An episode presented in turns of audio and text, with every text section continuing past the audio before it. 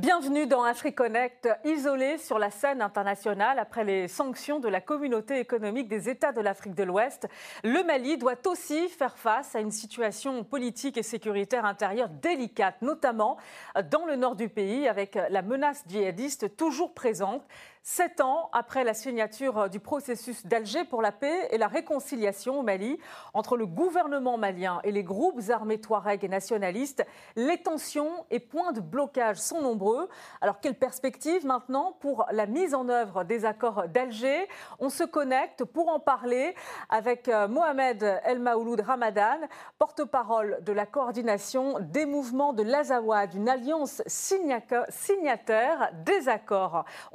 Tout de suite avec lui depuis Bamako. Bonjour à vous et merci d'avoir accepté notre invitation dans AfriConnect. Bonjour à vous et à vos téléspectateurs. Euh, d'abord, cette question, la, coordination des mouvements de l'Azawad, la CMA, il s'agit d'une alliance euh, de groupes armés actifs durant la guerre au Mali en, 2012. Euh, quelle est sa place dans le paysage politique malien actuel, très bouleversé, hein, avec l'émergence notamment du mouvement du 5 juin qui a conduit à la chute d'Ibrahim Boubacar Keïta? La coordination des mouvements de l'Azawad, c'est une euh, plateforme de mouvements, de trois mouvements, les mouvements arabes de l'Azawad, les mouvements nationaux de la libération de l'Azawad et le Haut Conseil pour l'unité de l'Azawad. Donc, ce sont des mouvements ici des communautés du nord euh, du Mali, des communautés de l'Azawad, donc, euh, ils ont une base populaire et communautaire dans les différentes régions de l'Azawad. Ils sont euh, aujourd'hui euh, dans le nord. Ils ont signé un accord avec le gouvernement du Mali depuis, 1900, depuis 2015. donc, ils contrôlent pas mal de localités dans la région de Kidal, de Tombouctou et de Gao. Donc, mais ils sont en cessez-le-feu avec le gouvernement du Mali. Ils ont signé un accord qu'ils respectent, auquel ils sont trop attachés. Et, et c'est une présentation bref de ce mouvement dont il s'agit. Euh, euh, dites-nous, rien à voir, euh, ni aucun lien avec des groupes armés djihadistes actuels qui sévissent dans, dans, le nord du Mali, parce qu'il faut rappeler, le MNLA que vous avez cité, le Mouvement national de libération de l'Azawad, une organisation politique et militaire touareg, a tenté à une époque un rapprochement avec le groupe djihadiste en Sardine.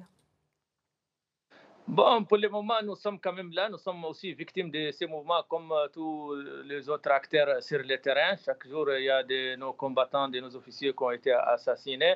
Euh, nous sommes là. Notre euh, problème, ce n'est pas est reconnu par tout le monde. Aujourd'hui, la CMA, c'est un mouvement qui souffre comme tous les autres acteurs, comme j'ai allé dire, sur le terrain de ces mouvements djihadistes. Donc, euh, euh, on peut bien dire qu'il n'y a vraiment pas, on n'en a aucun contact avec ceci, même si en 2012, il y a eu peut-être une tentative de rapprochement entre les MNLA et les Encendirs. Bon, c'était obligatoire parce que les gens qui partageaient les mêmes villes, les mêmes territoires suite à suite à une victoire de guerre, ils étaient obligés de trouver un mécanisme pour que, éviter des clashs ou bien éviter des, confrontations qui peuvent arriver d'un moment à l'autre. Donc, mais ça n'a pas marché. C'est quelque chose. C'était un accord morné. Le premier jour euh, n'a pas n'a pas marché. Donc, euh, euh, la CEMA, c'est une coordination qui a des revendications légitimes, qui qui reconnaît aujourd'hui,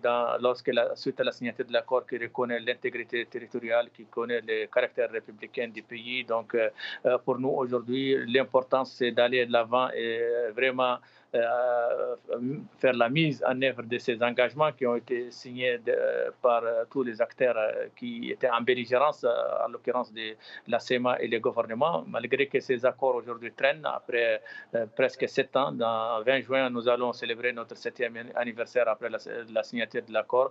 Donc, un accord qui a été censé être appliqué dans moins de deux ans. Aujourd'hui, nous sommes à notre septième année. On peut dire que les avancées ne sont pas vraiment satisfaisantes tout ce qui a été fait sont des choses euh, temporaires, euh, spéricielles qu'on pouvait en finir avec depuis 60 jours euh, après la signature de l'accord, comme par exemple le MOC, les mécanismes opérationnels de la coordination de, qui, est, qui, est, un aspect de, défense et de sécurité.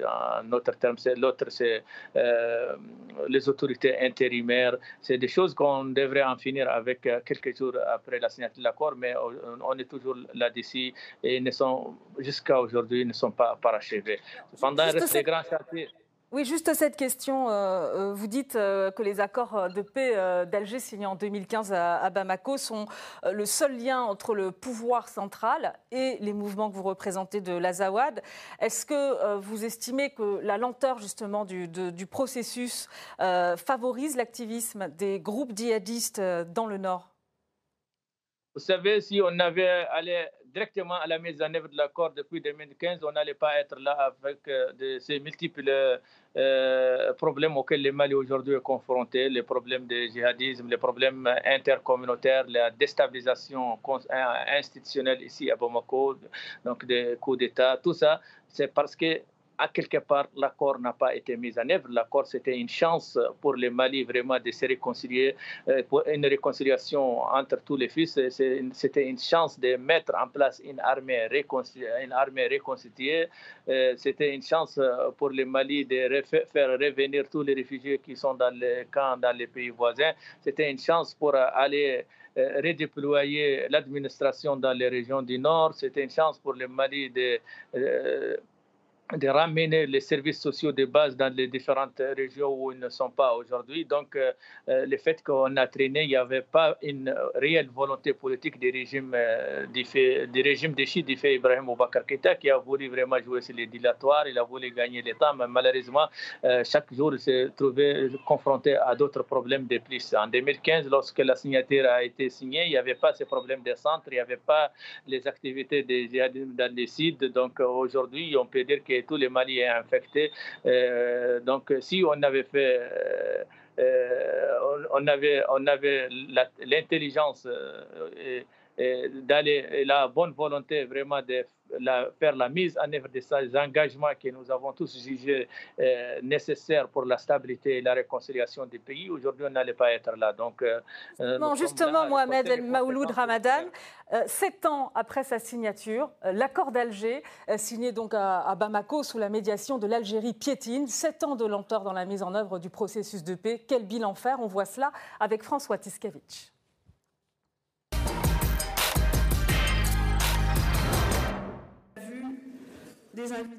Après des négociations menées à Alger, c'est à Bamako, le 20 juin 2015, qu'est signé l'accord pour la paix et la réconciliation au Mali entre le gouvernement malien et l'alliance des groupes rebelles présents dans la coordination des mouvements de l'Azawad. Nous ne les avons jamais prises contre eux. Nous les avons prises parce qu'excédées dans tous les domaines de notre existence, nous les avons prises pour ne pas continuer à exister sans vivre. Objectif Mettre fin au conflit qui oppose depuis 2012 les forces maliennes aux groupes armés indépendantistes touaregs et nationalistes arabes. Cette année-là, les débordements des conflits algériens et libyens ont mis le feu aux poudres dans le nord du pays. Djihadistes, mercenaires touaregs et chefs féodaux locaux se rassemblent pour combattre Bamako. Un émirat indépendant, sorte d'Azawad islamiste, se met alors en place et tente même de s'étendre. Je l'exhorte, ce peuple-là, dans toutes ses composantes, à se mobiliser pour la mise en œuvre heureuse et efficace de cet accord de paix. Parmi les principaux enjeux de cet accord, l'intégration d'ex-rebelles dans les forces de défense maliennes, une plus grande autonomie des régions et le développement économique du Nord Mali, la zone contrôlée par les Touaregs. Mais sept ans plus tard, si les hostilités ont cessé sur le terrain entre les signataires, son application reste superficielle. Un manque d'avancée, pointé du doigt par la médiation internationale le 20 avril dernier. Ils ont relevé avec préoccupation l'absence d'avancée tangible dans le processus de paix depuis cette période et le manque de visibilité quant à ses étapes futures, ainsi que les déclarations de nature à accroître la méfiance entre les parties et à compliquer la relance consensuelle du processus de mise en œuvre de l'accord pour la paix et la réconciliation au Mali. Il faut dire que depuis 2015, le paysage politique malien a quelque peu changé. Ibrahim Boubacar Keïta n'est plus président de la République, après avoir renoncé à son poste lors du putsch militaire de 2020. À leur arrivée au pouvoir, les membres de la transition ont tout de suite tenu à montrer qu'ils étaient pour la mise en œuvre de l'accord avec la création d'un ministère de la Réconciliation nationale. Mais des tensions vont apparaître. À la fin de l'année 2021, les groupes rebelles boycottent des consultations organisées par la junte. Le 3 février dernier, Bamako pensait avoir enfin réglé le problème après la signature d'un accord avec les groupes armés à Rome, afin de, je cite, faciliter les liens. Mais ces dernières semaines, la coordination des mouvements de l'Azawad ont multiplié les communiqués, regrettant l'absence totale de progrès dans la mise en œuvre de l'accord sous les autorités actuelles. En plaçant l'intérêt suprême de la population malienne au-dessus de toute autre considération. Le colonel Assimi Goïta, justement, et sa junte, comment se positionne-t-il vis-à-vis du processus? Euh, Votre coordination dénonce euh, le comportement belliqueux d'une frange de la transition, c'est-à-dire? Bon, vous savez que tellement cet accord a traîné que malheureusement tous ceux qui l'ont signé n'ont pas vu sa mise en œuvre. Euh, ils sont presque tous décédés. Nous avons le président de la coordination des mouvements de la Zawad, Sid Ibrahim Sidat, qui a signé de notre part. Vous avez de l'autre côté euh, le président Ibrahim Boubacar Keïta. Vous avez celui qui avait lu les discours le jour de la cérémonie de la signature, fait Jerry Mega. Ils sont tous décédés. L'accord, il est là, toujours traîne.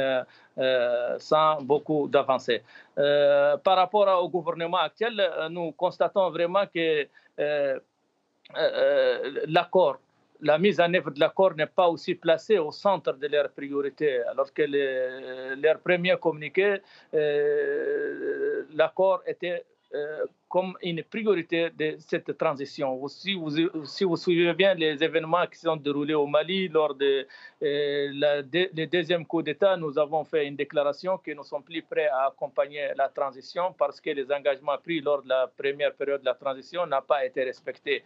Nous sommes revenus à la table avec les chefs de l'autorité de transition, le président de la transition, le colonel Assimi Goïta. Donc, euh, on nous a convaincus que la deuxième période sera différente de la première. Eu des engagements aussi, mais malheureusement, jusqu'à aujourd'hui, l'accord n'avance pas. On peut dire que euh, depuis euh, presque deux ans, bien une année et demie quand même, des 18 mois de la transition sont écoulés sans qu'on avance sur quoi que ce soit, aucun volet. Pourquoi précisément ça n'avance pas? D'abord, les premiers responsables de, l'avancement de la mise en œuvre de l'accord sont les partis signataires. Et parmi ces partis signataires, celui qui dispose des moyens financiers, celui qui dispose des instruments juridiques pour permettre l'application de certaines dispositions de l'accord, euh, euh, c'est le gouvernement. Donc, la première responsabilité de la mise en œuvre de l'accord et de sa revient au gouvernement de la transition qui est là aujourd'hui.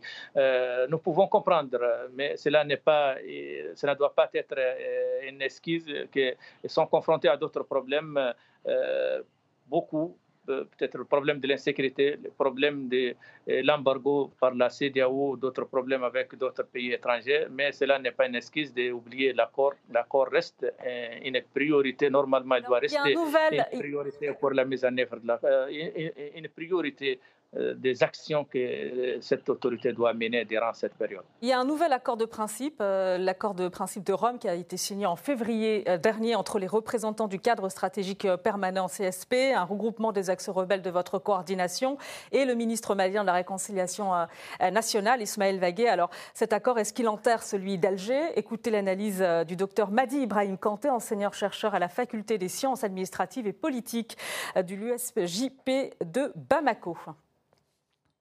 Euh, écoutez, par rapport à l'accord, euh, le principe de, Rome, ce n'est pas un accord déjà, c'est juste euh, de mettre les différentes parties sur, une table et puis essayer de discuter sur certaines questions qui sont importantes par rapport au démarrage. Pourquoi? Parce que l'accord d'Alger déjà a pris beaucoup de retard. depuis 2015, on parle de 2022.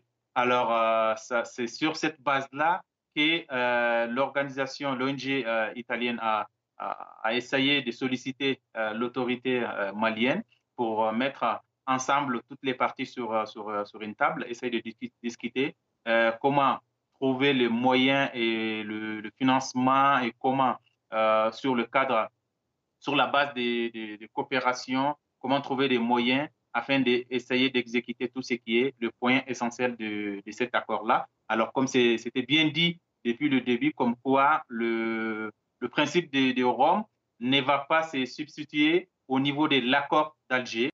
Alors justement, pourquoi cet accord de principe de Rome, puisqu'il ne va pas se substituer justement à, l'accord, aux accords d'Alger?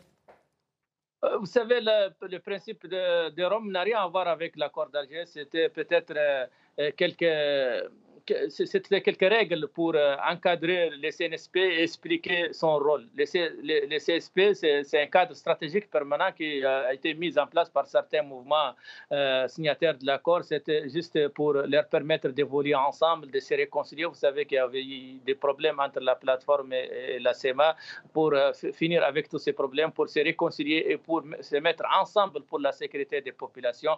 Donc, où le gouvernement aussi a dit, jugé nécessaire de participer à ces cadres, mais euh, au fur et à mesure, il y a eu des malentendus, il y a eu des incompréhensions de la part du gouvernement. C'est pour cela qu'il y a eu cette rencontre à Rome euh, suite à une médiation d'une ONG italienne. Donc, c'était pour amener les, les, partis euh, signataires de CSP et le gouvernement à être ensemble et dévorer dans ce même cadre. Mais cela n'a rien à voir avec l'accord d'Alger qui est là et qui est garantie par toute la communauté internationale. Il y a la médiation internationale à sa tête, l'Algérie.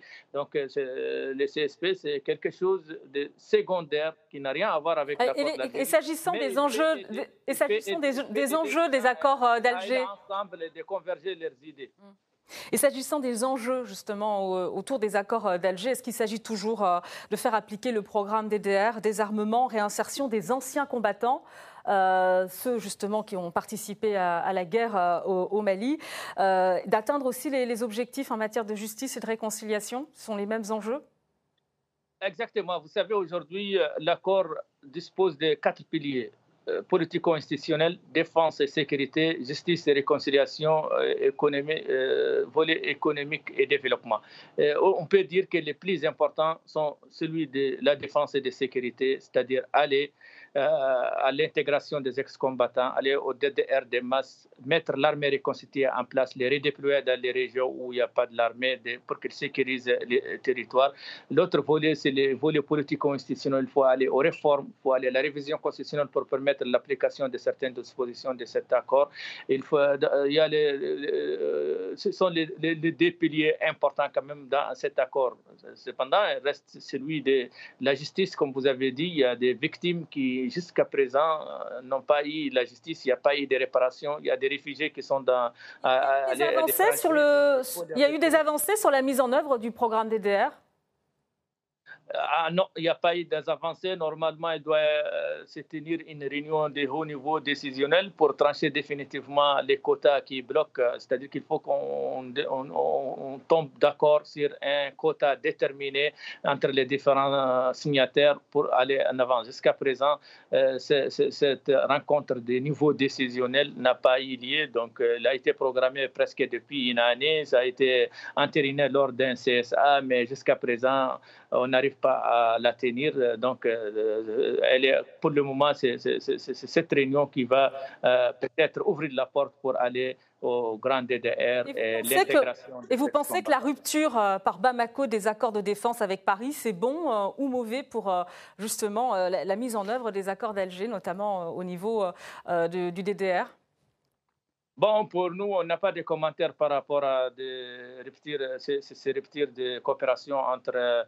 entre les gouvernements maliens et les autorités françaises. La seule chose que nous savons, que aucune force étrangère, quelle qu'en soit sa puissance, ne peut sécuriser chez nous. C'est pour cela que nous avons toujours appelé le gouvernement de saisir l'occasion de mettre en œuvre cet accord et particulièrement l'aspect défense et sécurité pour remettre en place cette armée reconstituée qui sera composée de tous les fils de ces pays et que toutes les populations. Sur la mise en œuvre, sur la mise en œuvre de l'accord, c'était l'une des missions euh, de la MINUSMA, la mission euh, de l'ONU euh, au Mali. là, votre bilan sur ce point?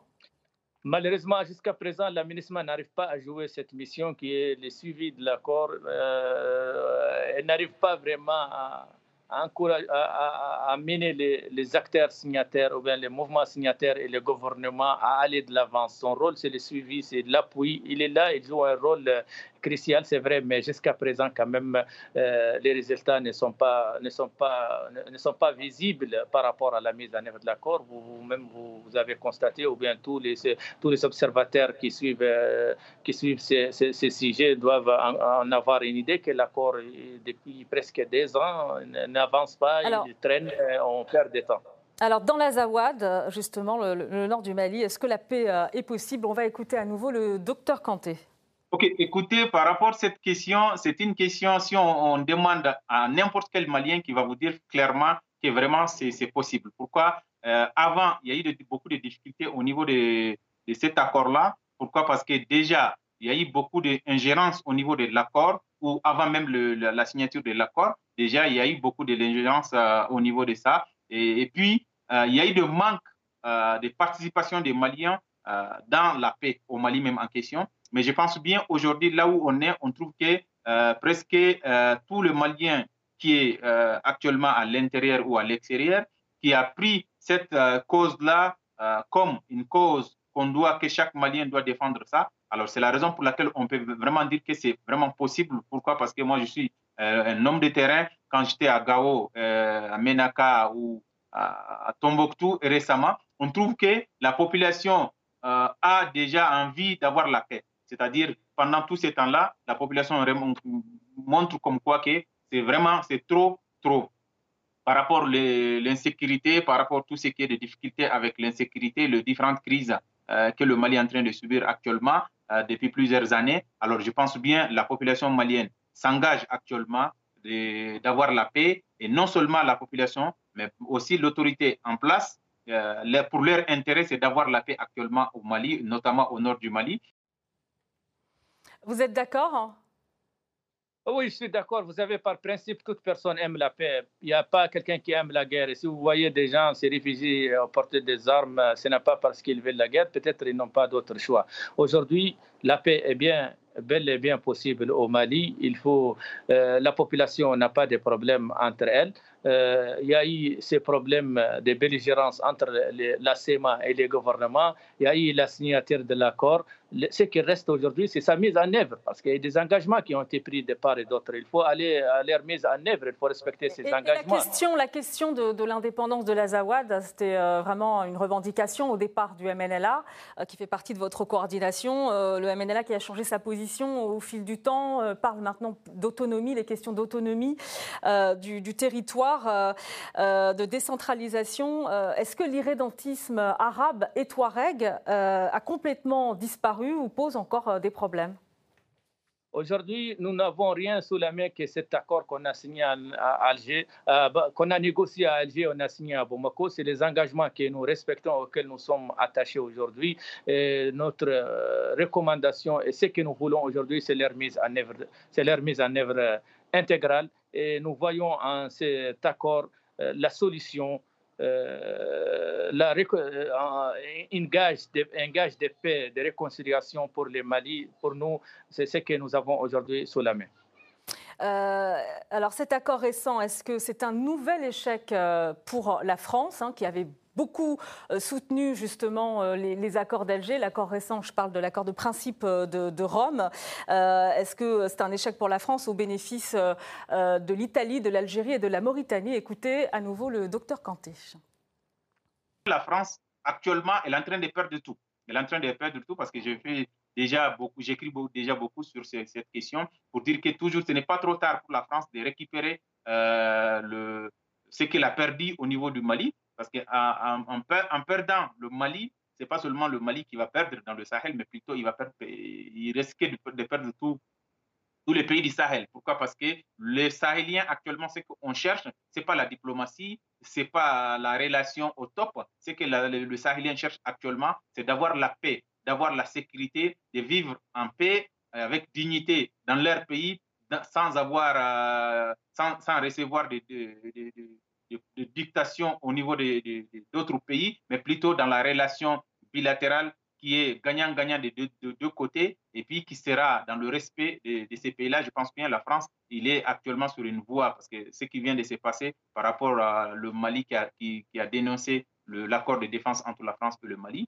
euh, je pense bien ça aussi c'est notre, c'est notre pas d'aller vers, euh, vers détérioration des, relations diplomatiques même en question entre le Mali et la France. Alors, c'est toujours, ça sera difficile pour la France de récupérer encore tout ce qu'elle a perdu au, niveau du, Mali. Pour l'Algérie, euh, on parle même de l'Italie, parce que l'Italie, c'est la première fois euh, que l'Italie a, cette opportunité, je dis bien opportunité parce que l'accord, la coopération entre l'Italie et le Mali, c'est depuis longtemps, mais d'avoir ou de recevoir le Malien différentes parties pour essayer de discuter sur l'accord, sur le développement, sur l'exécution de, l'accord signé entre, entre, entre l'État et sa population. Alors, c'est une opportunité pour l'Italie. Et l'Algérie aussi, c'est un, une, une victoire pour l'Algérie aussi la Mauritanie, parce que la Mauritanie qui continue à, soutenir le Mali, parce que depuis euh, les sanctions, la Mauritanie est, à côté du Mali, malgré tout ce qui est de propagande sur les réseaux sociaux,